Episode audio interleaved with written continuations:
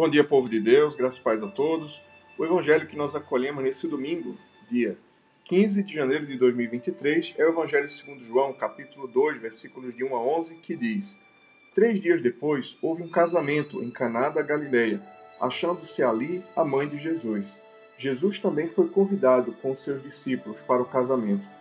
Tendo acabado o vinho, a mãe de Jesus lhe disse: Eles não têm mais vinho. Mas Jesus lhe disse: Mulher, que tenho eu contigo? Ainda não é chegada a minha hora. Então ela falou aos serventes: Fazei tudo o que ele vos disser. Estavam ali seis talhos de pedra, que os judeus usavam para as purificações, e cada uma levava duas ou três metretas.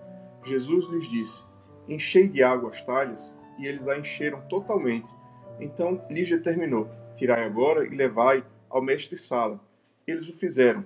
Tendo o mestre-sala provado a água transformada em vinho, não sabendo de onde viera, se bem que o sabiam os serventes que haviam tirado a água, chamou o noivo e lhe disse: Todos costumam pôr primeiro o bom vinho, e quando já beberam fartamente, servem o inferior. Tu, porém, guardaste o bom vinho até agora. Com este, deu Jesus princípio aos seus sinais em Caná da Galileia, manifestou a sua glória, e os seus discípulos creram nele. O Evangelho do Senhor, louvado seja o Cristo que as palavras do Santo Evangelho perdoem nossos pecados e nos conduzam à vida eterna.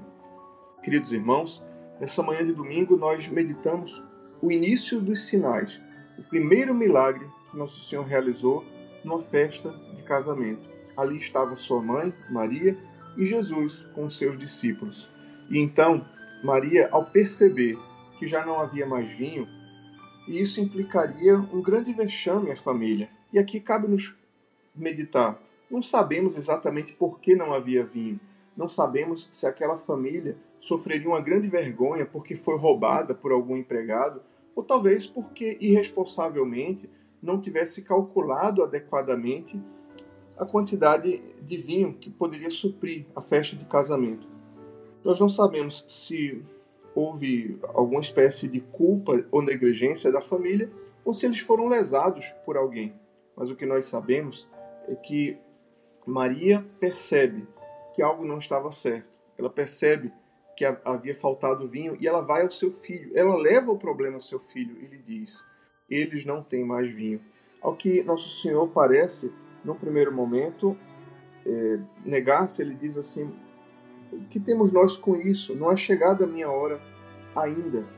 Mas então ela se volta para os empregados e diz: fazei tudo o que ele vos disser.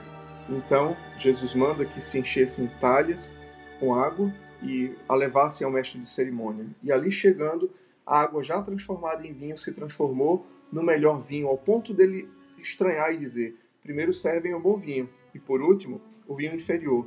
Tu, porém, guardaste o bom vinho até agora.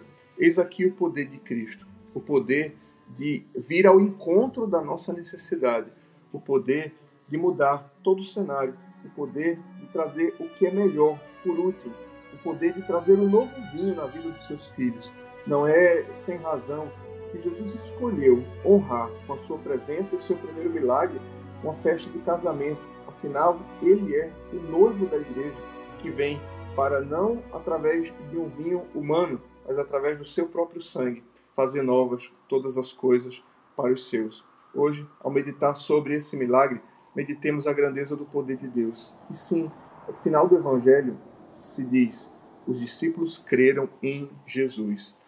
É, Maria, a grande virtude da Virgem Maria foi levar os seus discípulos a Jesus, foi levar os seus discípulos a o conhecimento do Senhor, foi levar aquela família em apuros a, ao poder de Cristo. Assim que nós possamos, na nossa vida e na nossa jornada, levar pessoas a Cristo, que nós possamos, com nossa intercessão, com nossa disponibilidade e ao mesmo tempo com a observação das necessidades das pessoas, levá-las a Cristo, levar ao Senhor. Jesus tem todo o poder, Jesus tem toda a autoridade, não há problema que Cristo não possa resolver.